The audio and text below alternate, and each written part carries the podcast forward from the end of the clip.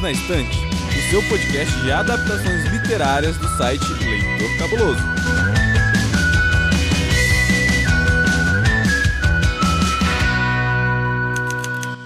Olá, eu sou Domenica Mendes. E aparentemente eu tô sozinha, porque é o Baço Ah, já quer era falar oi. entrar? Ah, eu não sabia, né? Você tá esperando aí a Mademoiselle, né? Poder falar, pode ir, né? Porque ultimamente aqui eu tô um capacho desse podcast. Olha, capaz de não sei, mas semana passada você falou que você queria vir. Você tá aqui. Tá? então, não é? Olá, Baço. Como Nós somos casados, então 50% desse podcast é meu. Como você divide Não. 50% com a Amanda, então 25% desse podcast é meu. Não, de jeito nenhum, porque esse podcast veio antes do casamento, então ele é 100% Ai, meu. Deus, é verdade. É, moleque. Então, oi, do... Oi, bebê. Oi, bebê, tudo bem? Tudo bem? Ó, vê só, assim como semana passada, quando a gente falou de One Piece com Guacha, hoje a gente não tá sozinho, né? Você limpou a casa? Limpei a casa, fiz um café, dei uma escovada no farofa no paçoca, entendeu? Pra eles ficarem mais bonitinhos, né? Porque hoje aqui a gente tem o prazer de receber uma das pessoas que melhor receberam já a gente em podcast de toda a Podosfera, que é o senhor Rafael Arinelli. Por favor, Palmas, diga um palmas. oi para ele. É.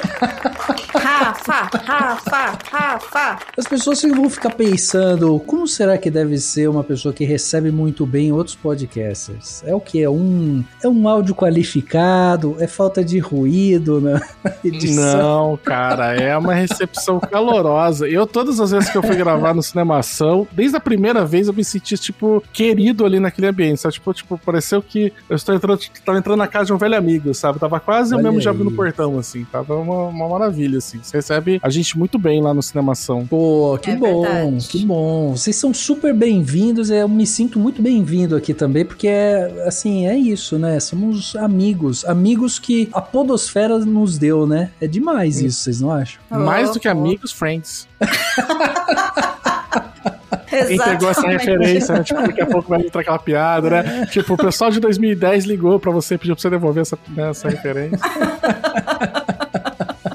E bom, gente, vocês conhecem a voz do Rafa, porque Rafa já esteve aqui conosco algumas vezes. A gente até fala que ele é nosso vizinho aqui do lado, né? Porque Rafa tem um podcast de filmes, não é não, Rafa? É isso, Cinemação que bateu esse ano a marca de 500 episódios. Olha só que maravilha. 500 mil cara, episódios! Não, 500, calma, né? pera. Calma, espera, calma. 500 episódios, cara. Cara, é muita 500 coisa. episódios. É, foi assim uma marca muito importante pra mim, pessoalmente, assim, porque meu podcast começou na minha casa, colocando o telefone em cima de uma mesa e a gente sentado ao redor do telefone, sabe? Olha, conheço essa história. Foi exatamente assim que começou o Falha Crítica.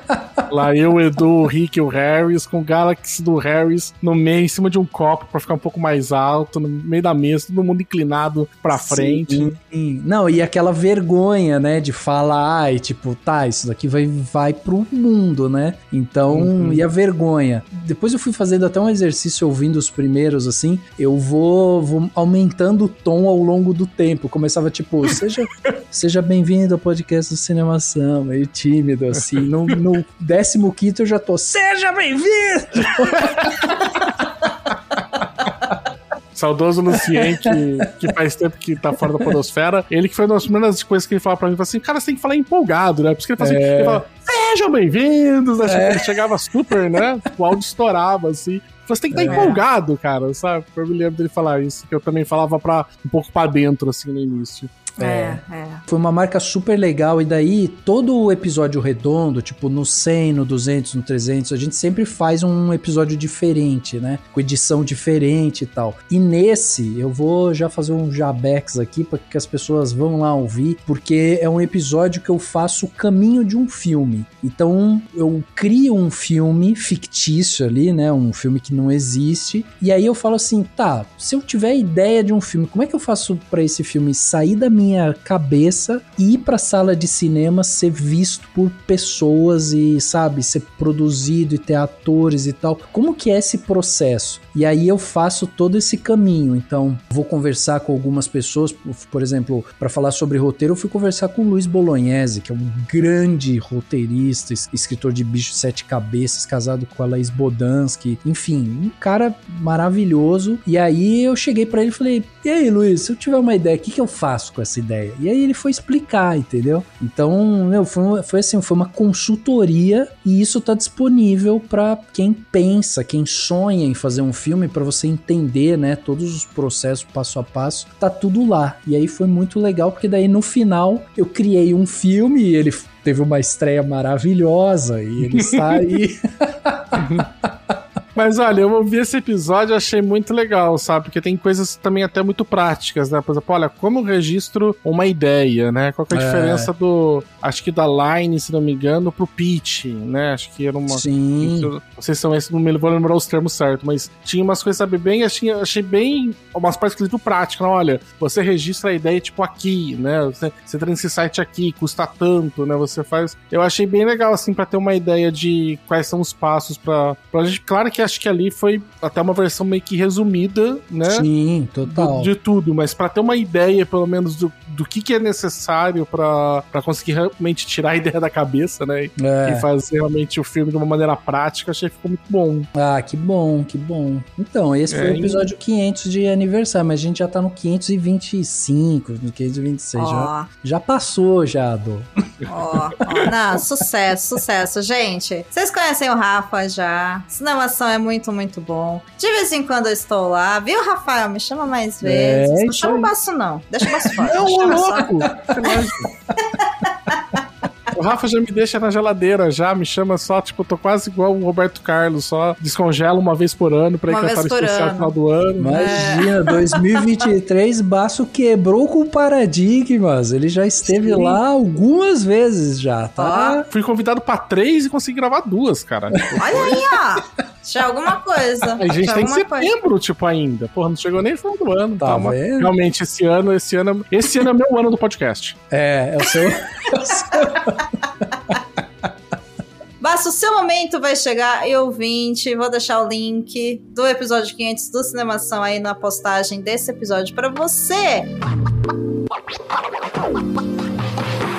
E antes que a gente continue aqui hablando, no Perdidos na Estante a gente fala sobre adaptações literárias. E antes do episódio começar, você sabe que a gente tem que dar aquele beijo gostoso em alguém. Então, senhor Rafael Arinelli, hum. quem o senhor vai beijar hoje? Quem eu vou beijar hoje? Olha só, eu, hoje eu vou mandar um beijo carinhoso para o meu ex-companheiro de cinemação, Daniel Cury, que não está mais gravando podcasts, mas que é um cara muito muito importante para mim. Foi meu padrinho de casamento, inclusive, Daniel. Daniel Olha é, só. não é só, não é só friend, é amigo também. É parça, né? É parça, é. Não, o Dani é um cara sensacional e apesar da gente não estar tá gravando, a gente ainda tem um contato diário, a gente conversa diário, toca o nosso site diariamente, ele trabalha junto comigo. Então, Dani, um beijo. Olha, eu vou aproveitar a oportunidade também para beijar o Daniel, porque o Daniel é uma graça de pessoa mesmo. E é isso, o Daniel é um querido. Ah, então já que é assim também. Não, vou mandar também um beijo pro Daniel, porque nos bastidores o... eu tive uma ideia. Eu falei pro Rafa uma ideia que eu tinha, vou até expor agora, foda-se. Tive uma. Fui expor uma ideia pro Rafa falou assim: nossa, achei que ia ser legal se a gente fizesse um programa aqui no, no Perdidos sobre quiz, né? Tipo, de adaptações literárias, que filme que foi adaptado ou não, quem que adaptou, entre esses daqui, quais que são adaptações, quais não são. Uma brincadeira assim, né? Tipo, falei pro Rafa, e a Domênica não aceita essa pauta. E aí o Rafa virou e falou: É, então, eu também não acho muito bacana, mas sabe, tipo, o Dani, o Dani aprova isso. Então, por isso, eu sabia, Dani. Eu falei com a pessoa errada, entendeu? Eu tinha que falar com você. Então, Dani, se você estiver ouvindo, um beijo pra você e manda uma, um, um zap pra Domênica e fala: Ó, oh, essa ideia do baço eu acho que é bacana. Eu acho que podia investir, tá ligado? Pô, cabo eleitoral, velho, de pautas. Não é? não é? Assim, na moral, cara, que isso. É. Mas enfim, eu vou dar mais um beijo hoje, porque nós falamos dele hoje, sou muito saudades. Lucien, meu amor, meu pai do podcast, saudades de você, Lu, espero que você esteja bem. Eu sei que o Lucien ouve Perdidos na Estante, porque ele tá sempre também interagindo lá, dando curtidas no Instagram, ele é um querido, a gente ama muito ele. Então, Lu, Um beijo para você. Ano que vem, vamos combinar de você voltar para casa que é a sua, que é o Perdidos na Estante. Por que não? Não é mesmo? E senhores, estou pronta para iniciar nosso episódio. Bora? Bora! Então, bora.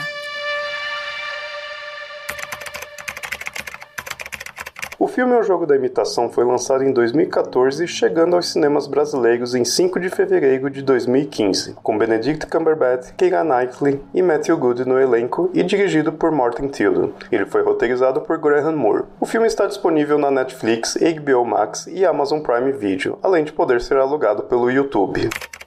Bom, gente, como você sabe, a gente está começando outubro e outubro é o mês do podcast. E como a gente tá aí na correria louca da vida, do trabalho e tudo mais, esse mês o Perdidos na Estante vai ficar em casa, na sua casa, na nossa casa, na casa que você quiser. É isso. Porque a gente vai usar e abusar de todos os canais de streaming populares que a gente tem. Na verdade, eu achei que eram mais e são só dois, mas tudo bem. E a gente vai falar, é, eu tava aqui, ó, pensando, nossa, vamos usar todos os streamings. Não vamos, porque tem muito mais streaming do que semanas em outubro. Mas esse mês a gente vai ficar com Disney Plus e Netflix, tá? Então, os próximos temas aqui do Perdidos na Estante, semana que vem, a série She-Hulk da Disney Plus, tá disponível, é uma gracinha, não é lançamento, assista, é muito legal. Na semana seguinte, a gente vai falar sobre o filme Uma Garota de Muita Sorte, que foi um filme que abalou estruturas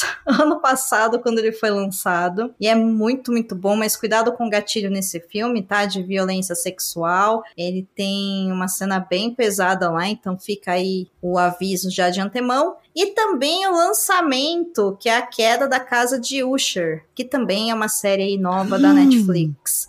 Vai ter essa adaptação? Sim, e você vai gravar com a Amanda. Pronto. Ah, é? Nossa, não tava uhum. sabendo. Que legal, que bom. Vai. que é do Edgar Allan Poe, né? Só espero que eu consiga assistir, porque o cara que vai adaptar ela, ele puxa bem pro terror e fala que é bem assustadora. Ele fez a missa da meia-noite, né? E, e aí eu tô com um pouco de cagaço, assim, mas vamos ver, vou ver a série sim. Qualquer coisa eu tô só contribuindo tá com o que a gente chama de pré-cagaço. É isso. Obrigado. É, tô com pré ainda, mas eu já tô sofrendo por antecipação já. Baço, né? O cagão da podosfera brasileira enfrentará seus medos pelo bem do Perdidos na Estante, né? A gente espera. Então, ó, anota aí, Baço. Dia 12 de outubro, feriado nacional, você sentará seu bumbumzinho no sofá, entendeu? Vai Sim. abraçar o Farofa Paçoca e vai assistir ah, a queda da casa de Usher. Se, se ele vai sair do primeiro episódio, gente, eu não sei. tá? vamos ver, vamos ver. Esse vai ser o último episódio desse ano. Então, assim como o Baço já tá sabendo a programação, o Rafa, você também sabe, então se programa aí, anota na agenda que é para você poder assistir tudo para poder ouvir as nossas análises, porque como você sabe aqui a gente fala de spoiler. Inclusive, esse episódio não é diferente, apesar que o filme que a gente vai falar hoje, que é o jogo da imitação, ano que vem ele completa 10 anos e no início de 2025 é que de fato ele vai completar 10 anos aqui no Brasil, né? Porque ele saiu no uhum. final de 2014. Então, uhum. tem um tempo e eu espero que você tenha assistido. Fora que a biografia, né? E são fatos que aconteceram, então meio que assim, né? Não tem spoiler da história, né? Tipo, é, ah. sabe? Será, gente? Será? Assim, ok, é uma boa discussão. Eu concordo que não tem spoiler da história, né? Não tem spoiler da vida de alguém, mas ali. É, ainda mais de alguém público. Né? É, mas é o primeiro contato que muita gente tem com a história do Alan Turing, né? Então. Desculpa, como é que fala o nome dele? Alan Turing. Hum, sempre falei Alan Turing mesmo. Eu acho que é Turing. Acho, tá? Eu, eu bem, quem fez inglês aqui em casa foi você, eu vou acreditar. Eu posso estar falando errado também. porque, eu, porque, eu, falei Aaron. É. né, eu posso estar falando errado, mas enfim. É Turing. Turing, Alan Turing. Eu acho que é hum. Turing. É, Turing. acho. Tá, tudo bem. Acho. Mas enfim, o Alan Turing, para os íntimos, conhecido como Sherlock Holmes. Não, calma, pera, calma, calma, calma. Ai, meu Deus. Né? Verdade, isso também tem que ser. A gente pode conversar sobre isso também no podcast. Podemos, podemos. Quer começar falando do elenco maravilhoso desse filme? Esse foi um dos motivos de eu falar pra gente falar sobre esse filme, né? Que é o Benedict Cumberbatch, que é o nosso Alan Turing aqui, o cara que faz o personagem principal e que concorreu, né, ao Oscar de melhor atuação, né, quando o filme saiu lá em 2015, né, quando saiu, ele concorreu e veja que engraçado, ele perdeu o Oscar para quem? Pro Ed Redmayne, lá na A Teoria de Tudo, né? Outro filme biográfico do Stephen Oh. Hawking. Sim. Então, assim, a, a gente sabe, né, que a academia adora esses atores que se transformam e tal. Então, assim, o Ed eh, Redmayne, ele acabou ganhando, mas o Benedict Cumberbatch estava lá. E o filme ganhou o Oscar de melhor roteiro adaptado. E esse Uhum. foi um dos motivos de eu falar pra gente gravar, porque estamos Hum. falando de um filme que tem base em livro, né? Então, assim, e é um filme que levou o Oscar, então foi um filme bem visto pela crítica e tudo mais. E aí, em termos de elenco, né, que, que foi o que vocês estavam falando, eu acho que o filme ele é bem centrado principalmente no personagem, no Alan Turing, no Benedict Cumberbatch. Tem também a Keira Knightley, que faz ali a Joan, que também ela... Domênica odeia a Kira Knightley. Verdade! Odeia. Nossa, sim.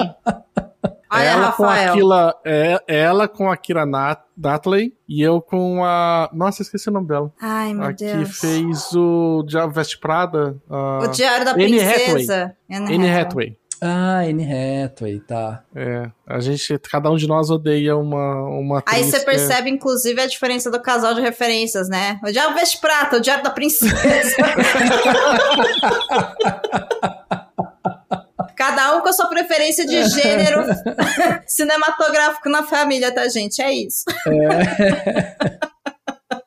Mas você sabe que em termos de atuação, assim, eu acho que a- o grande destaque é justamente o Benedict, assim, porque o resto dos atores, eu acho que eles fazem um trabalho bem de coadjuvante, assim, eles ficam bem na média. Mesmo a Keira Knightley, tipo, tem uma personagem importante ali e tal, ela não tem uma atuação assim, nossa, que espetacular. E depois você vai para outros personagens que, tipo, aparecem com um pouco mais de recorrência, como o do Mark Strong, né, que é aquele cara que Uhum. trabalha ali meio que pro governo, né? E parece que o Mark Strong também, ele sempre atua sendo o Mark Strong, assim, tipo, todos os personagens E, cara, meio parecidos. O Mark Strong, ele tem, tipo, sei lá, né, 87 mil filmes na carreira, né, ou É, participações. Ele, ele é, cara, ele tem muita coisa ele faz, né, eu fiquei, toda vez que eu vejo ele, eu, eu lembro muito dele no, no Kingsman, né, mas aí você começa a olhar e fala assim, nossa, fulano de tal, nossa, ele tá nesse filme, né, ah, ele tá nesse também, né, você, você vai puxar o MDB dele, É, a primeira página só tem resultados de 2021 pra cá, a primeira página inteira do, do MDB. Exato. Sabe?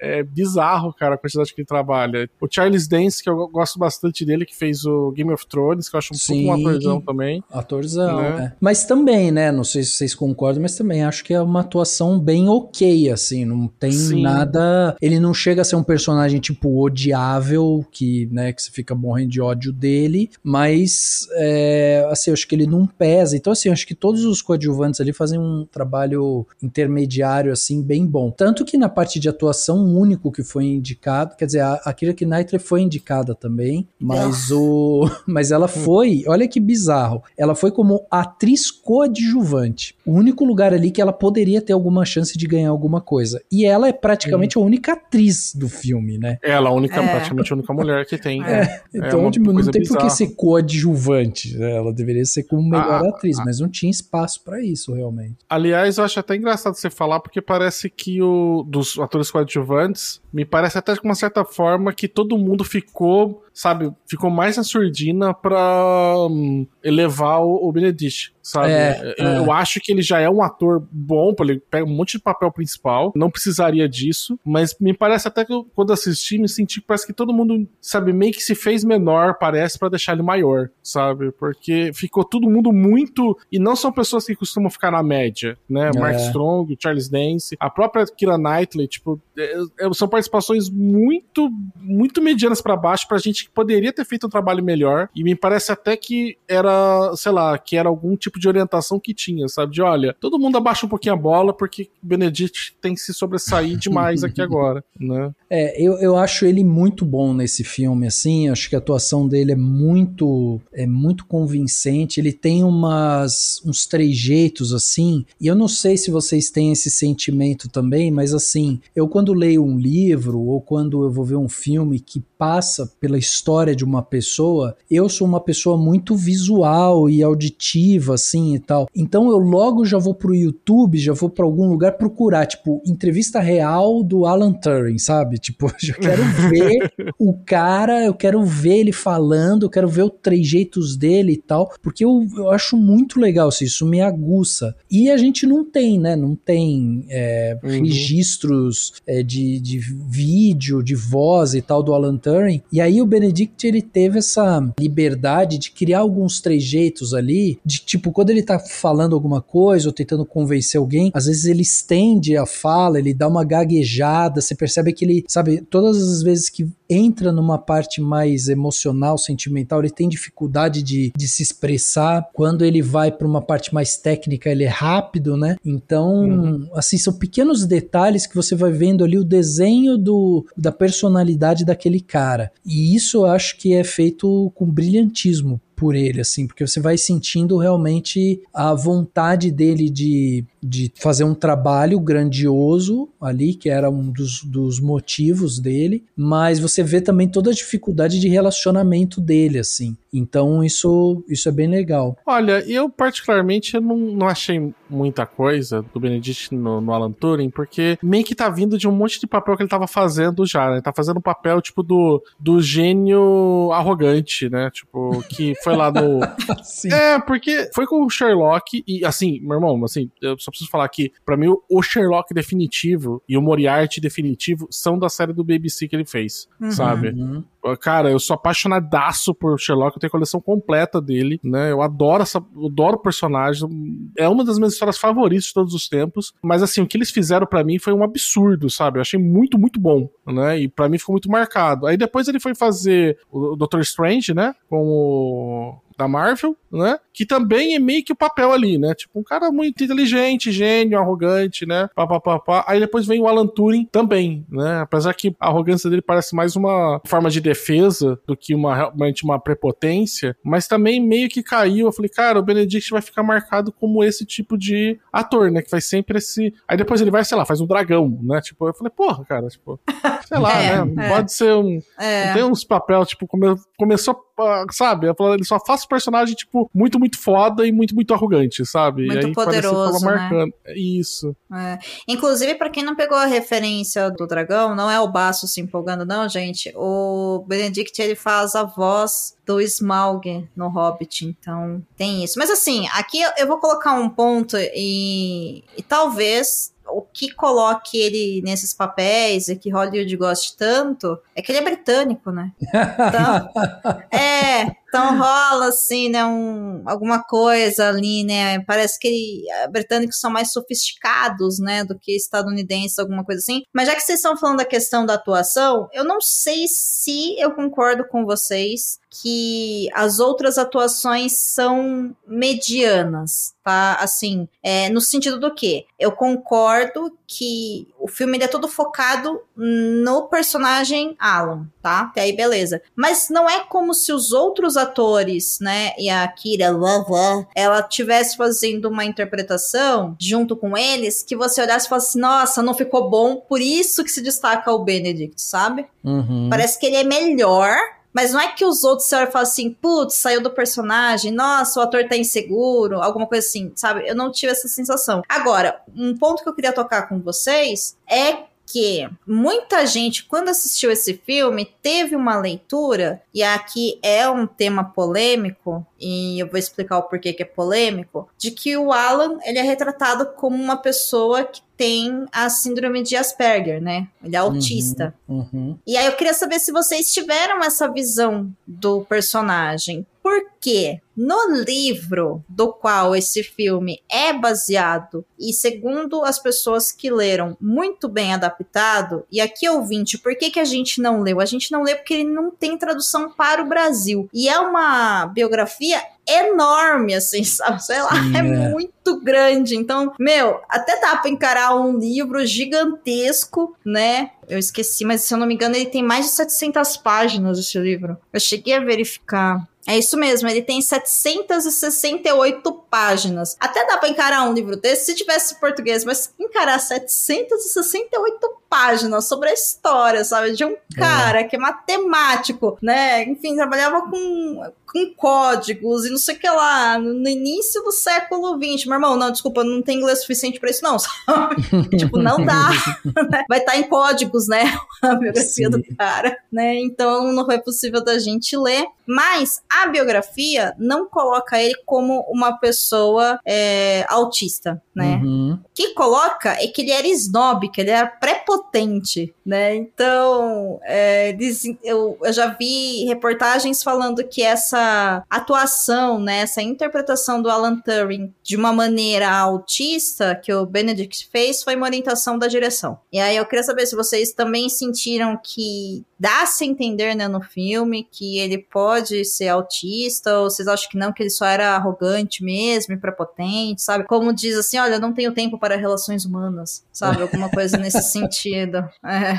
Ô, Dô, você sabe que eu vi uma entrevista com uma senhora que trabalhou, né, nesse centro lá onde eles fizeram a, a pesquisa, né, onde eles tentaram desvendar lá o, o código do Enigma e tudo mais, e ela falou que o Alan Turing era um cara que tinha um senso de humor muito legal, assim. Ele era muito fechado, ele era realmente tinha uma, uma certa dificuldade de, de relação, mas ele era muito bem humorado, assim, ela falou, sabe? Então eu não sei exatamente, porque é difícil, né? Principalmente quando a gente para para pensar que é um, um, cara que viveu tantos anos atrás, a gente não tinha tantos os, os mecanismos para identificar essas coisas. É difícil hoje a gente conseguir dar nome para o que ele poderia ter. O que eu uhum. acho é que assim, o livro por ele ser muito extenso, ele aborda é um período muito amplo, assim, vai desde a infância do, do Alan Turing, educação, vida pessoal e tal, até passa e vai falar um pouco depois da guerra também, depois de tudo que ele passou. Então é um filme, é um livro bem biográfico, assim. E aqui no filme a gente se concentra num período de guerra né, de uma Segunda Guerra Mundial, que onde ele ele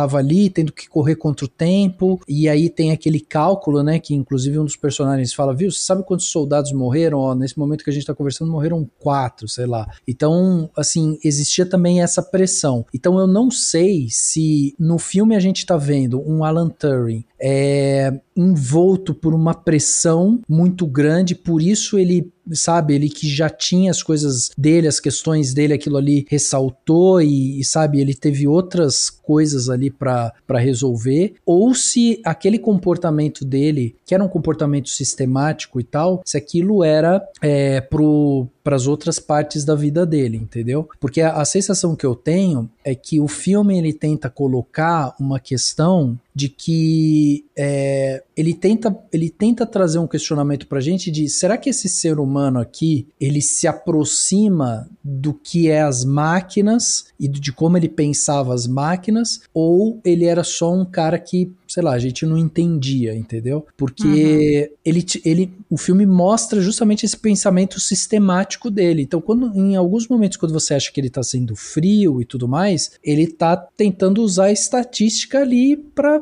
ajudar e tal. Então é isso, eu não sei exatamente se, se ele tem, se ele tinha realmente essa questão, né, do autismo. Eu imagino que que deveria ter alguma questão ali, porque inclusive é, ele tinha aquela coisa do hiperfoco, né, que, que falam também, que é uma das coisas que uh, caracteriza, né, também o autismo e tal. É, ele era corredor, no filme mostra em alguns momentos ele correndo e, e o Alan Turing ele, ele corria mesmo e, e, ele fazia percursos de longa distância, disputou inclusive alguns campeonatos de classe mundial, chegou a marcar tempo em maratonas enormes lá em 1946 e tal. Então assim, era um cara que, que ele tinha algumas características, entendeu? Só que a gente precisa também pensar que o filme retrata um período de muito estresse, sabe? Sim, e eu acho uhum. que para mim pega muito o fato de que talvez ele seja uma pessoa tão fechada no filme com dificuldade de relacionamento, embora eu acho que o filme tente colocar assim ele como uma pessoa autista, eu acho que pegue talvez mais pela pressão do trabalho mesmo, como você disse, né? Mas a pressão de estar tá trabalhando ali para o governo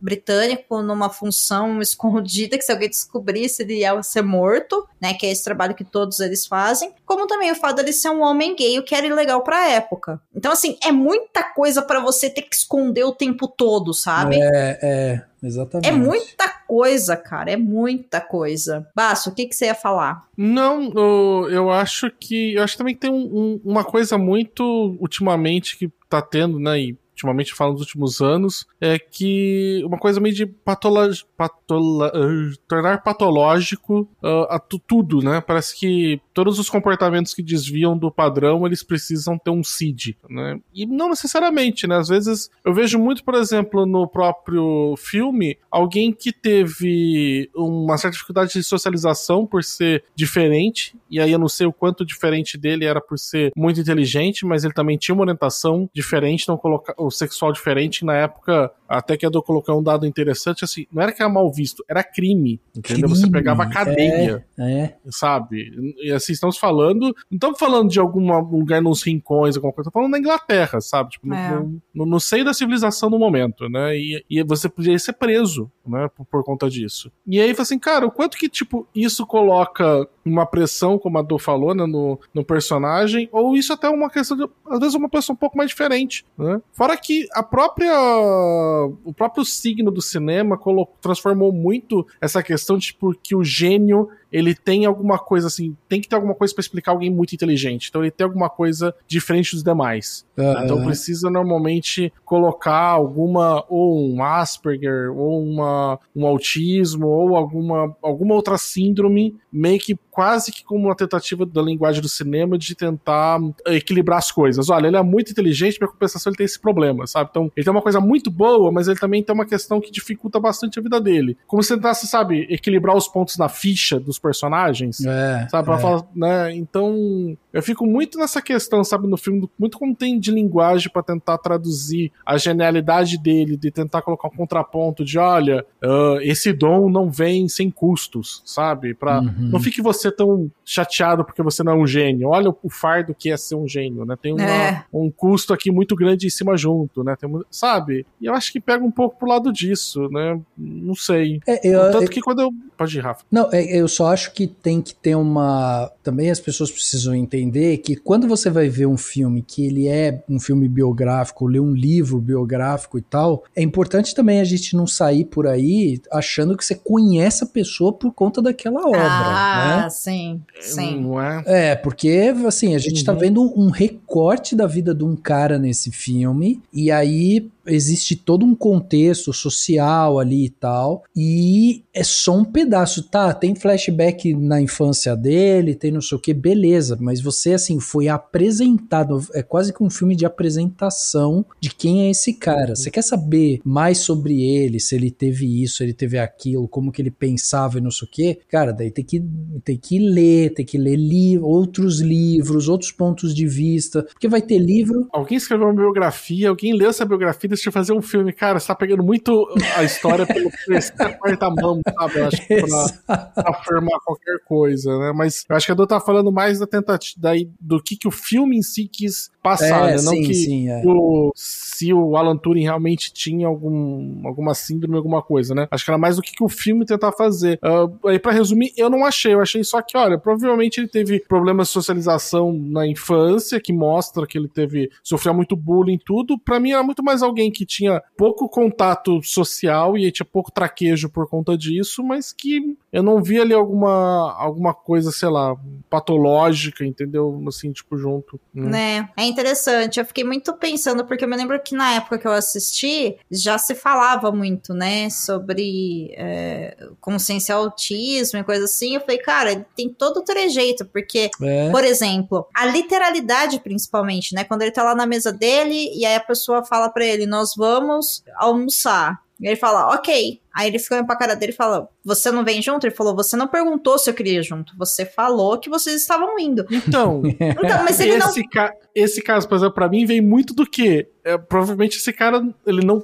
Outra, olha, olha outra alternativa que tem, né, que eu pensando. Pra mim, nessa cena, ele não imaginou que o cara ia convidar ele, por quê? Porque provavelmente ele não deve ter recebido muitos convites pra almoçar com colegas. Sim, sim, sim. Né? Não, eu concordo Então, contigo. Eu concordo Às vezes não é contigo. nem uma questão de literalidade, tipo, de que, sei lá, alguém autista realmente tem, né? Mas, cara, não passou pra minha cabeça. Ninguém nunca me convida pra almoçar junto, né? É, e ele fala muito certo, né? De que, olha, eu estou te passando uma informação, eu não tô sendo arrogante, sabe? Eu só tô Uhum. né? Eu não respondi porque não foi feita uma pergunta, que parece que é uma baita de uma grosseria por causa de regras sociais e tal, Ah. mas não, né? É. Mas enfim, eu achei interessante porque é, eu vi vários comentários de pessoas que leram o livro que, falam, que falam que não, assim, não tem nada que fala que ele era autista, pelo contrário, embora se vocês jogarem no Google Alan Turing autista, vocês vão encontrar um milhão de sites falando Ah. que era, e que ele é um símbolo disso. Agora, claro, eu concordo com o Rafa, né? A gente tá analisando a vida de uma pessoa que já morreu há muito tempo com as características do Cid que a gente tem hoje. Se vai ser ou não, XYZ. Uhum. Não tem como saber. Assim como não tem como a gente conhecer ele, porque, né? É Uhum. impossível você conhecer alguém, a não ser que você conviva com essa pessoa, né?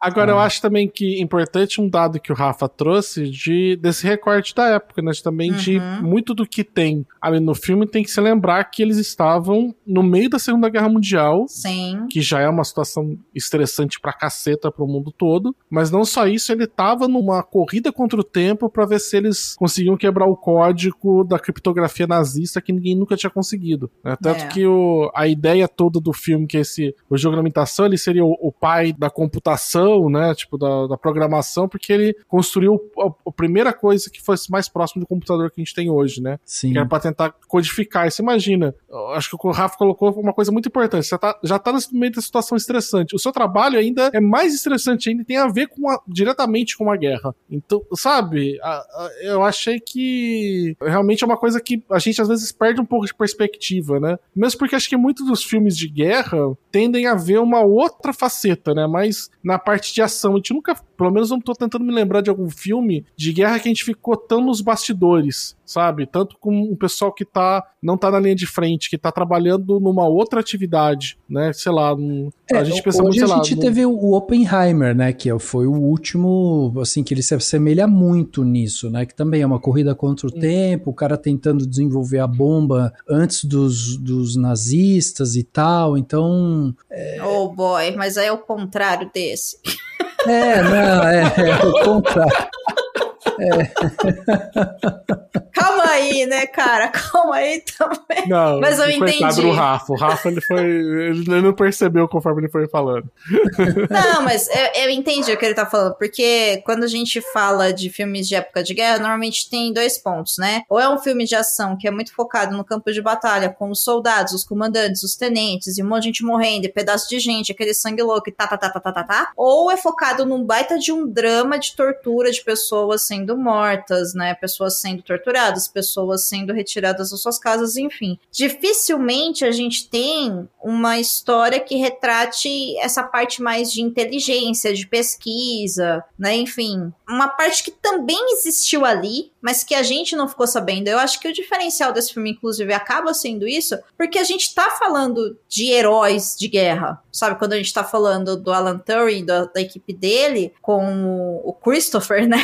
Essa máquina que ele fez, quando eles conseguem entender, né, ensinar para a máquina a linguagem do código, para a máquina conseguir traduzir as mensagens que são criptografadas pelo Enigma, e assim eles conseguem prever os próximos passos dos nazistas, meu, isso é um puta do heroísmo, porque eles conseguiram Sim. de fato, né, definir ações práticas para encurtar a guerra e salvar vidas. Mas isso é uma coisa que é muito diferente do que a gente pensa quando a gente pensa em herói de guerra, né? Sim. Não, é que o paralelo que eu fiz com Oppenheimer é que a gente tá falando de um cientista também que tá ali e foi colocado numa situação de estresse profundo e chegaram para ele e falaram assim: "Cara, se você não desenvolver a bomba atômica, os nazistas vão desenvolver. E se a bomba atômica tá na mão dos nazistas, vai ser muito pior do que tá na nossa mão aqui americana. Então corre aí para você fazer isso. O que, que ele faz? Ele tem é basicamente o, o mesmo direcionamento, assim, ele, ele vai lá junto uma equipe de cientistas, eles precisam estudar, e sai um, um paper lá falando sobre a fissão nuclear e não sei o que, daí eles vão lá, vão entender isso, aí vão entender como que eles podem fazer com que o átomo fique dentro da bomba, não sei o que. Então, tipo, existe toda uma, uma corrida intelectual uhum. também por trás disso, sabe? Porque uhum. é, esse filme, né, do jogo da imitação, tem um momento que, que eu acho que o Oppenheimer também faz isso, e aqui ele vai fazer, só que o Oppenheimer ele é mais ele é mais claro nisso, assim, né? Ele é mais, é mais palpável porque a gente está falando de uma bomba. Mas aqui, quando você chega ali e vê que o Alan Turing fala, nós não vamos divulgar isso, a gente vai começar a selecionar quais são as guerras que a gente vai comprar ou não, porque senão os nazistas vão saber que a gente quebrou o código, fica uma discussão meio ética, assim, sabe? Não, mas e aí? A, uhum. gente, a gente tenta fazer e depois corre para né, para quebrar de novo o código, ou não, ou, ou, a gente segura, sabe que vão ter pessoas que vão morrer e deixa com que elas morram, entendeu? Então fica uma essa discussão meio ética. E esse ambiente, principalmente dessa Segunda Guerra, que é um ambiente de estresse profundo, assim, para todas essas pessoas, é, acaba colocando essas pessoas que são geniais e tal nessa posição. Então, até quando o Basso estava falando que ah, a gente não tem visto muito filme desses bastidores. É isso, a gente não vê porque uhum. envolve muito também essa questão ética, assim, que é difícil de lidar, né? É difícil da gente discutir isso, assim, né? É uma, é um ponto delicado, assim. Só que essas pessoas são históricas, então aí, assim, eu acho muito importante que a gente entenda realmente a história por trás trás para que a gente não volte a cometer os mesmos erros, né? E eu acho até interessante agora que vocês estão citando o fato do, do grande dilema do filme, né? Que é quando eles quebram o código e aí a gente vai revelar ou não, como a gente vai usar essa informação para salvar o máximo número de vidas, que eu acho que combina muito no que o tipo de pessoa que eles estavam tentando no filme, independente de como é que foi realmente o Alan Turing, construir, né? É aquela personagem. Porque desde o início você está vendo alguém que é regido por uma lógica muito mais exacerbada e que trabalha muito com a parte de estatísticas e probabilidades, né? E toda a ideia depois de como usar essa informação tá nesses tipos de cálculo, né? Olha, é. como que a gente vai conseguir ser frio de deixar morrer 100 pessoas para salvar 10 mil. Né? E como, como a gente calcula o quanto que a gente pode usar isso daqui para eles não perceberem que a gente tem informação, né? O quanto que dentro da estatística estaria possível da gente ter previsto isso, né? Para não, não ficar muito fora da, de revelar uma informação que a gente tenha, né? Então,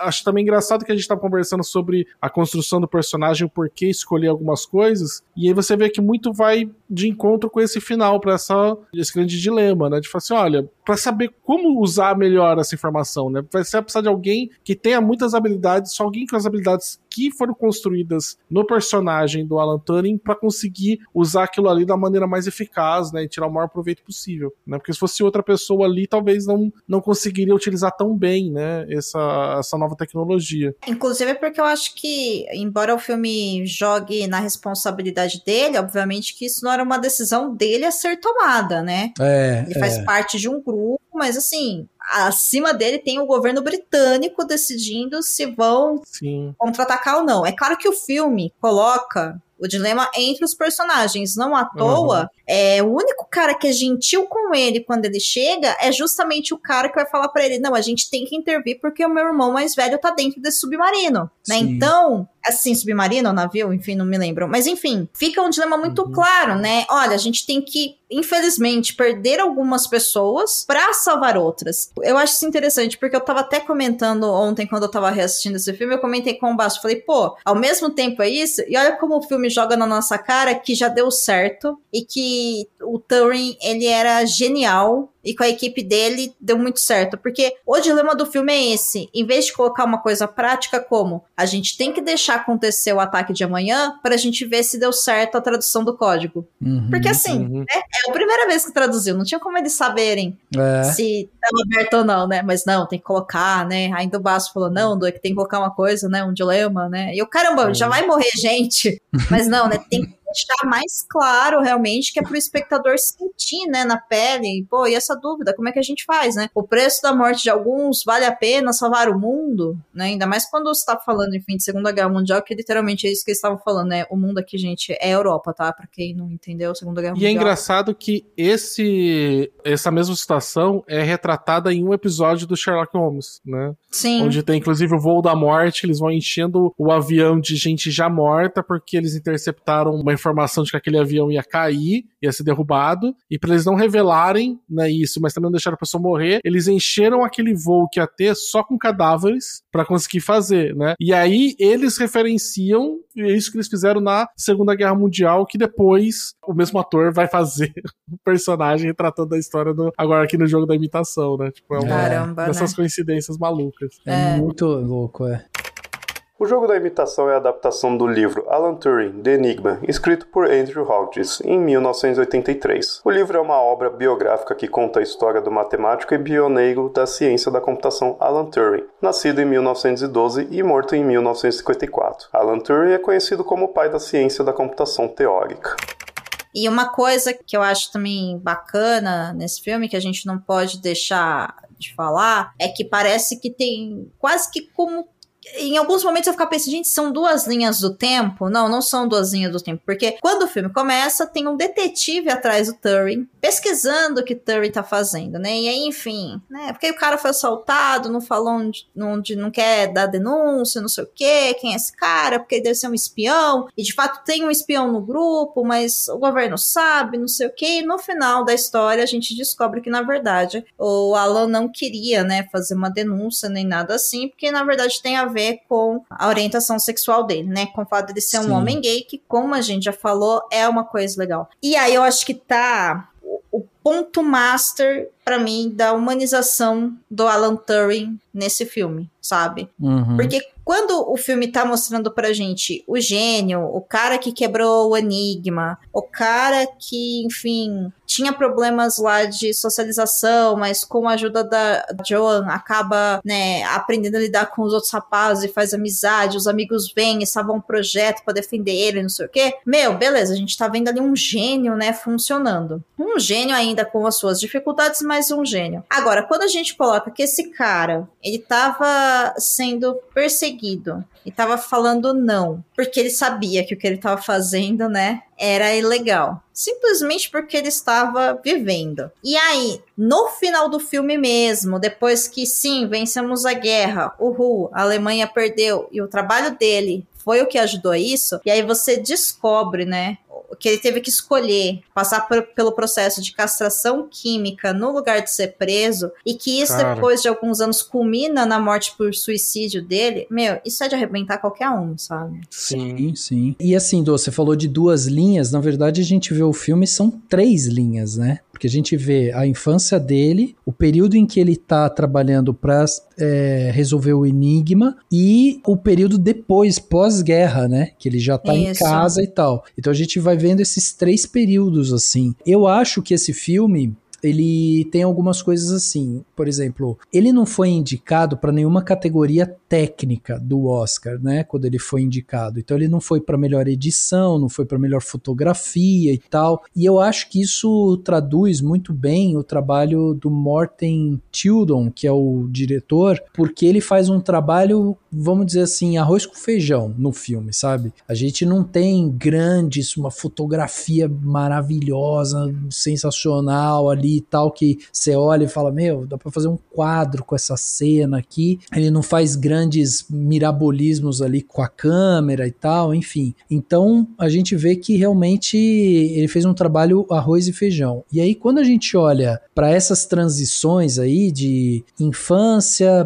período de guerra e período pós-guerra, é, ele também faz um trabalho bem seguro, assim, ele joga no seguro. Então, é, ele vai fazer transições ali dessas cenas e que enquanto você tá vendo, você já tá entendendo para que lado que vai, quando que vai. Ele usa lettering, né, no meio da tela, tipo 1930 e tanto, 1940 e tanto. Então você olha aquilo ali, você já vai sendo meio posicionado, chega um momento que ele tira esse lettering porque tá bom, já passei essa informação para vocês. E aí uhum. o que eu uhum. acho que expõe ainda mais e, e eu acho que é um acerto nessa narrativa do filme e tal, é que quando eles vão tocar nessa parte da castração, ele foi condenado por, vejam só, entre aspas, indecência devido à sua Nossa. homossexualidade, né? Tipo, eu, eu acho tão engraçado porque todas as vezes que eu vejo esse tipo de coisa, eu lembro da música do Cazuza, né? Eu vejo o futuro repetir o passado, né? Porque é, é muito emblemático, tipo, o uso dessa, desse termo, assim, mas enfim. Então, assim, ele foi condenado por indecência, e aí, quando você vê que ele tá em casa, ele já tá abandonado, ele tá sozinho, você já teve todas aquelas informações de que quando ele era pequeno, ele foi colocado no chão lá da escola e e bateram ali pra né, deixar ele preso ali. O carinha que era o primeiro amor da vida dele morreu. Depois, quando ele tava trabalhando no período pré-guerra, ele foi acusado de ser um espião, just, só por ele ser ele, né? Tipo, ele, ele não tava fazendo nada ali, não, não existia uma.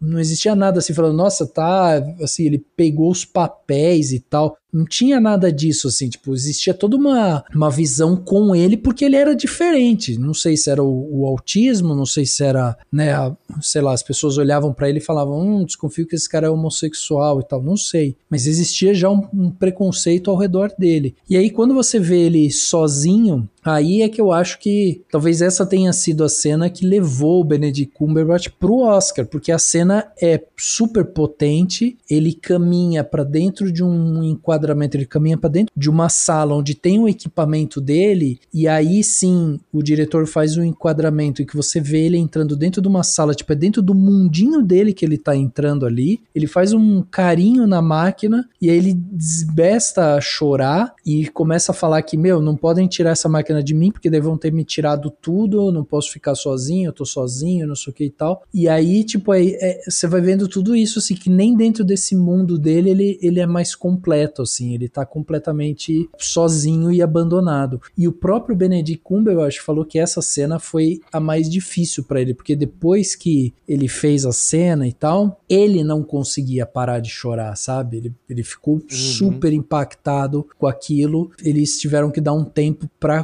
continuar fazendo a cena ali. Então é, é, assim, é muito impactante realmente porque você tem toda essa construção, né? Você vai vendo todas as dificuldades dele na socialização e tudo mais, e aí culmina justamente nesse período que ele ele solta a frase, tipo, ele verbaliza, eu não quero ficar sozinho, né? Uhum. E é um absurdo, né, cara? Porque ele é um herói de guerra, salvou. O pessoal não consegue fazer qual que é o. A, sei lá, uma. Não, não, não se tem, assim, estimativas de quantas vidas ele deve ter salvo com a, a máquina que ele criou. E nada disso importa, né? Porque se você tem uma orientação ali, não. Foda-se.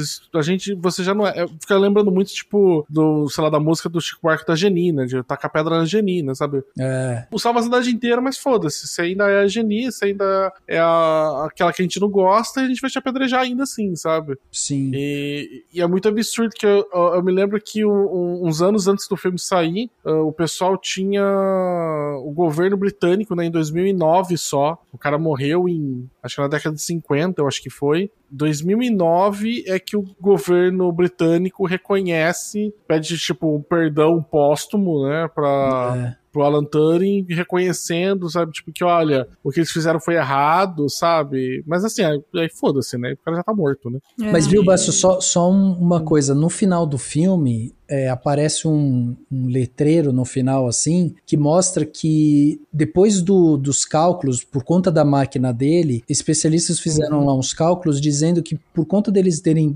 decifrado o enigma eles devem ter reduzido a guerra em dois anos e isso dá mais ou menos um cálculo ali de 2 milhões e 400 mil vidas mais ou menos que eles conseguiram salvar e aí eu acho interessante porque esse mesmo letreiro no final do filme fala que a Inglaterra, por conta dessa lei deles de contra né, a, a homossexualidade e tal, é, chegou a matar 46 mil pessoas por conta disso. Nossa, gente, Nossa, que absurdo. Você vê, essa realmente essa que é a ideia, né? Tipo, ele, eles mostram o quanto de vida que esse cara salvou, para depois mostrar o quanto de vida que o próprio governo tirou por conta de uma lei uhum. completamente sem sentido. É, é ironia, né, do negócio. É, eu acho que volta para aquilo que eu tava falando, né? A hora que humaniza ele, que também mostra, olha, show, foi isso que ele fez. Ele é um herói. Olha, ele morreu de depressão por causa da castração química, porque ele, enfim, escolheu isso do que ficar preso. Mesmo porque, né, claramente, como que ele ia viver numa prisão, né? Ele é uma pessoa extremamente depressiva. Aí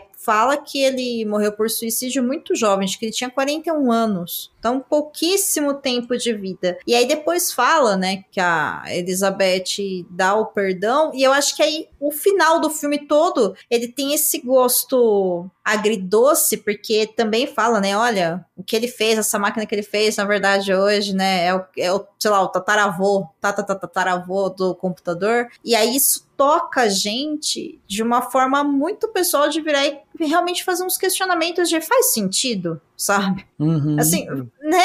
Caramba, Inglaterra, sabe? Então, eu acho que no final existe uma um, convite à responsabilização, que é muito importante, né? Sim. E eu acho um baita de um filme, assim. Eu acho um filme muito bom. Pelo menos eu não me lembro dele ter sido vendido como um filme biográfico. Na verdade, ele foi vendido como né, um filme sobre a máquina em si. Sim. Né? É, também me lembro disso. Foi vendido muito mais sobre o projeto que deu origem aos computadores do que o homem que inventou o computador, sabe? Então é uma grata surpresa, né? Quando ao assistir o filme a gente descobre que, na verdade, é uma história biográfica, né? Ao contrário, por exemplo, do Estrelas do Tempo. Estrelas Além do Tempo, né? Que, uhum. que é vendido como a história daquelas três mulheres negras. Sim, né? sim. Então, é outra parada, né? É boa comparação, realmente. São dois filmes de pessoas revolucionando as suas áreas e um dá mais destaque para invenção e o segundo dá mais destaque para o inventor, né? É. É. E eu acho um filmaço, gente. Assim, é um filme longo, tem quase duas horas, mas eu acho que vale muito a pena dele ser revisto. Como o Basso falou ali várias vezes, meu.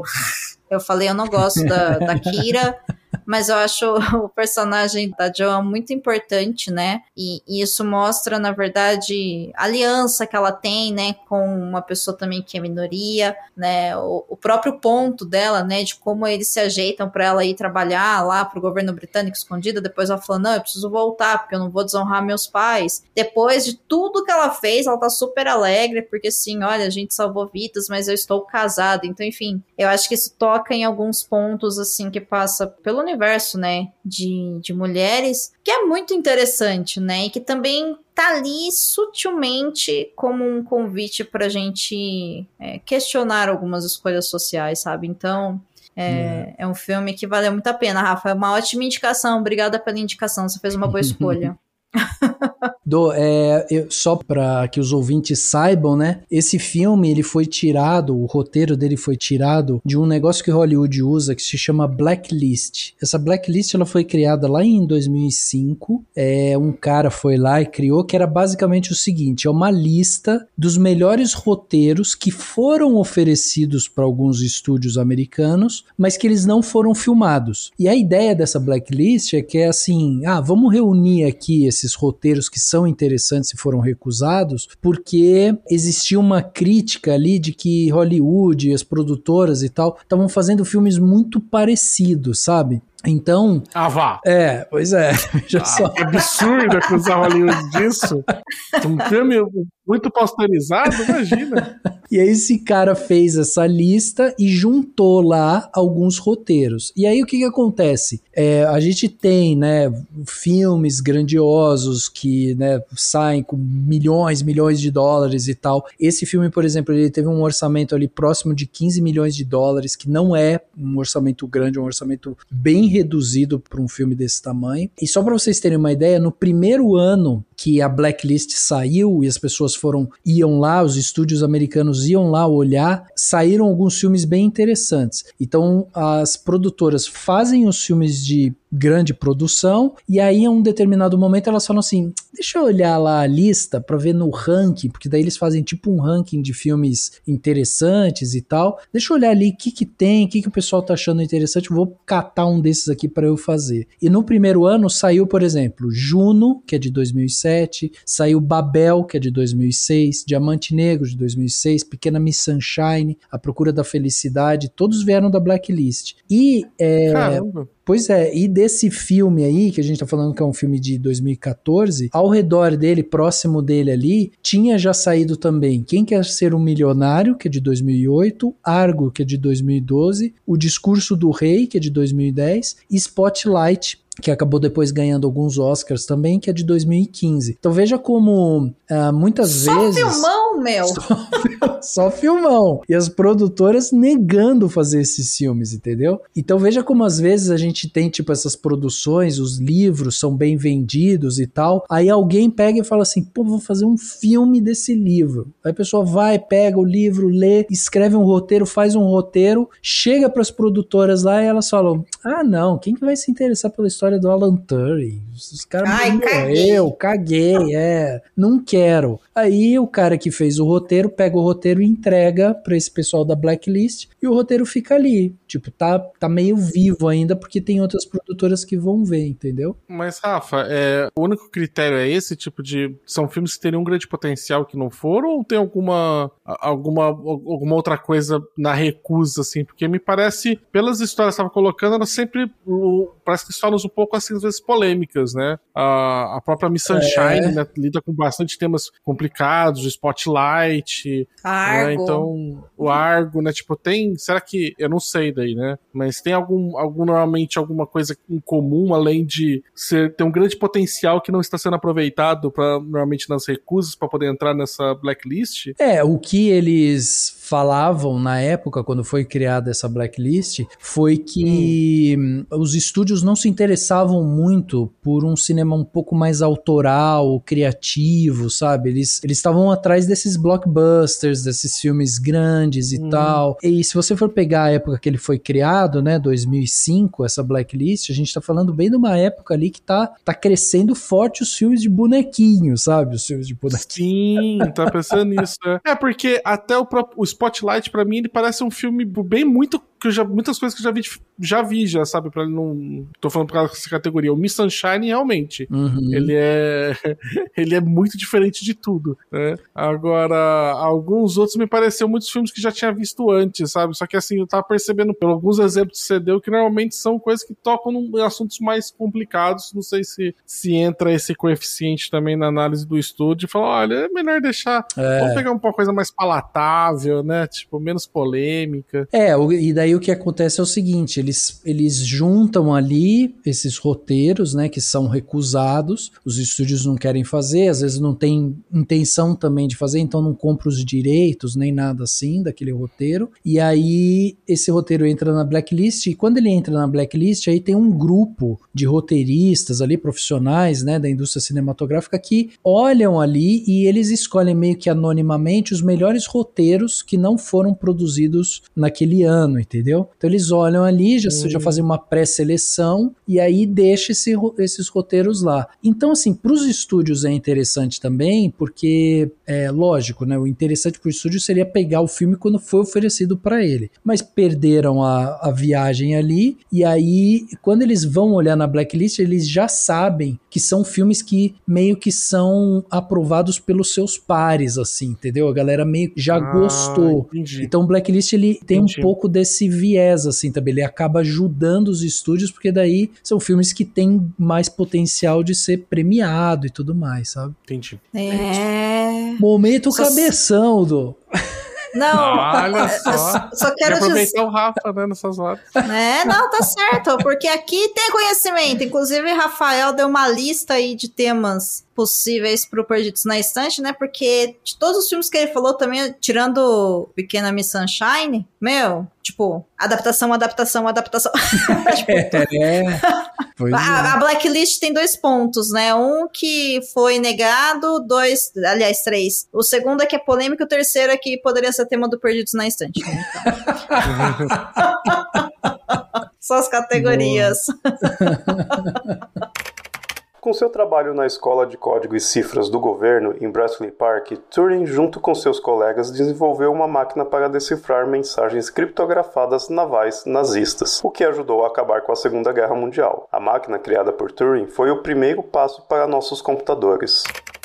Bom, meninos, mas olha, foi um enorme prazer falar sobre o jogo da imitação com vocês. Realmente é um filme muito, muito, muito, muito bom. Espero um dia ter acesso ao livro. Inclusive, me chama atenção, né, pelo fato de que ele nunca foi traduzido para o Brasil. E isso é estranho. Isso é muito estranho. Na época que o filme fez sucesso, por exemplo, poderia, mas não foi. E é isso.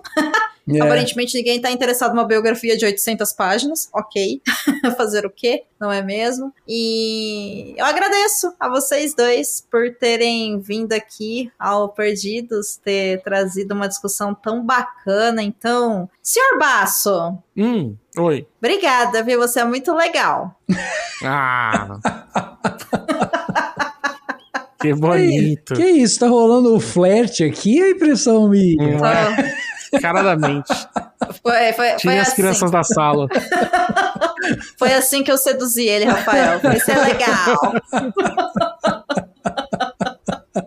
Casa, eles disseram. É, casa- ca- casar é legal, gente. Tipo, não vai na onda do pessoal, não. O... Não, imagina, tipo, fiquei super feliz de ter vindo participar, ainda mais estar aqui junto com o Rafa. Já foi praticamente uma cinemação, né? Só invertemos os, os hosts, né? Então, tá- pra mim tá ótimo.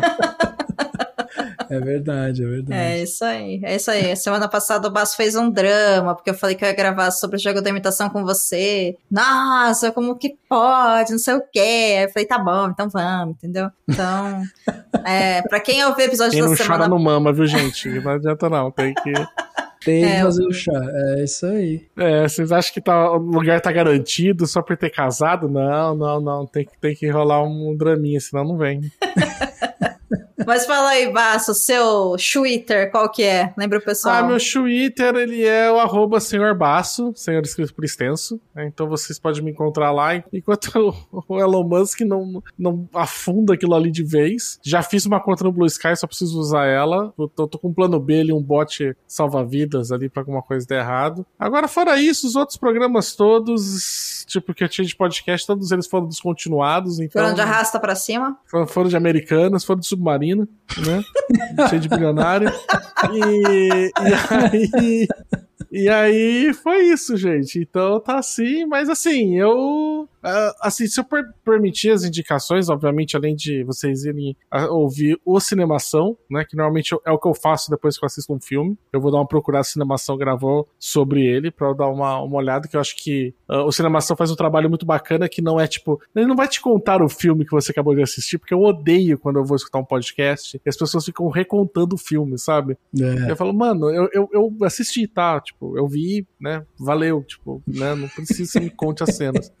E aí, mas eu, o Sebastião gosta que não faz isso, que vai já pra uma. Mais ou menos o que a gente fez aqui, né? Já vai direto, olha, assumimos que todo mundo assistiu, vamos discutir as coisas, né? E eu acho que. E trazem pessoas que estudam e conhecem cinema, né? Sempre tem alguém, tem uma, uns, uns, curiosos igual eu às vezes, que é só pra fazer uma bagunça, mas sempre tem, sempre temos um adulto responsável nos acompanhando. É verdade. Né? Então, fazer essa indicação e oh, uma outra indicação também aproveitando o Rafa, que foi um dos temas que a gente gravou uma vez, escutem o RP Guacha, que eu acho que foi o nosso convidado da outra vez aqui, foi o Guacha, ele é um podcast também muito bacana, de, é um podcast de RPG, mas ele é mais pra um audiodrama do que pra um RPG. Então, isso que eu ia deixar aí, já que eu não tô com. Eu mesmo não tô com podcast, tô indicando dos, dos amiguinhos. Razou, mozão, razou. Não indicou Boa. Perdidos, muito bem. Não indicou o Estúdio As pessoas estão ouvindo, não precisa. eu só preciso arrumar um motivo pra brigar com você. Muito bem. Ah, ah nunca tá bom, né? Nunca tá certo.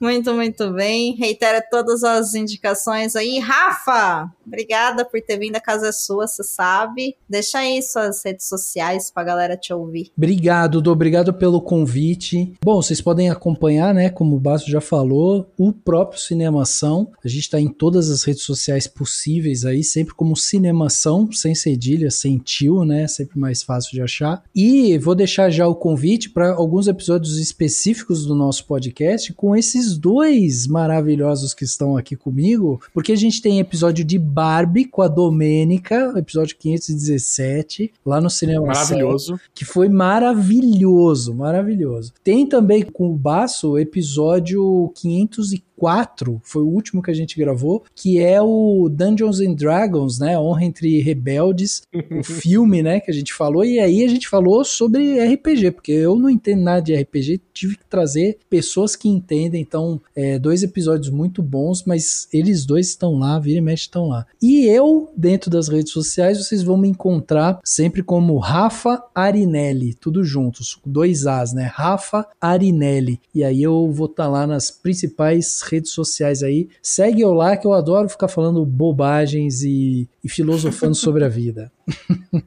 Ó, queria aproveitar e deixar aqui duas denúncias, porque assim, o Rafa começou o episódio falando que eu tava no 525. O último que eu apareci foi 504.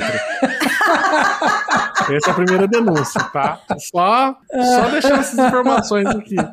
O segundo é que o senhor Rafael Arinelli, depois de essa gravação sobre RPG, foi de jogar uma partida comigo pra, pra, pra, ele ver, porque falou assim: ah, queria ver como é que era essa história e tudo mais, e ficou naquele vamos marcar. Vamos marcar. É. E até hoje não rolou.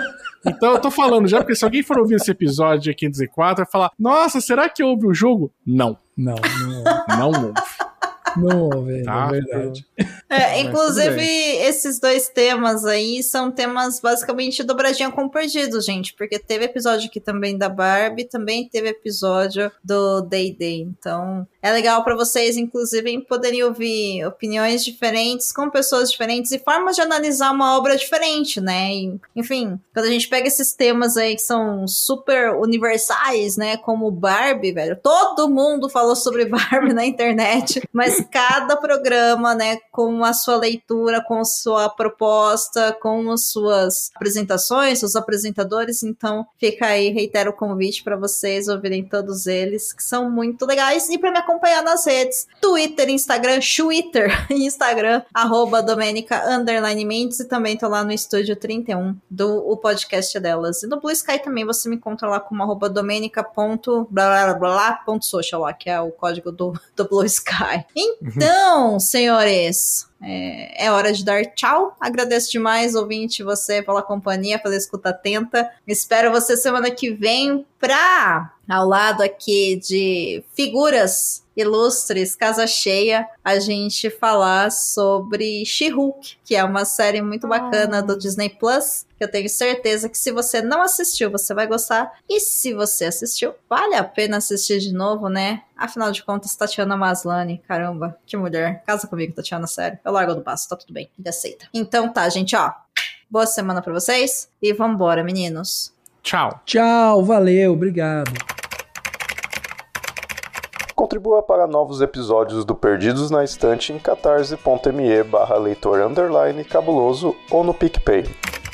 Se você é das redes sociais, nos encontre em twitter.com barra perdidosestante e instagram.com barra perdidosnaestantepod. Você acaba de ouvir o podcast Perdidos na Estante. A apresentação foi de Domênica Mendes, Sr. Basso e Rafael Arinelli. A pauta e produção é de Domênica Mendes. O assistente é de Leonardo Tramesquim. A edição é de Ace Barros.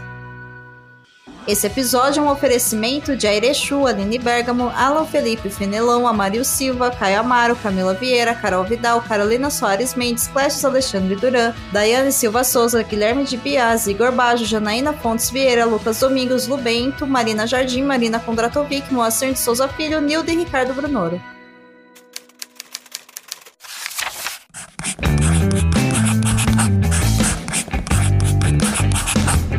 Podcast faz parte do site Leitor Cabuloso. Conheça nossos conteúdos em www.leitorcabuloso.com.br.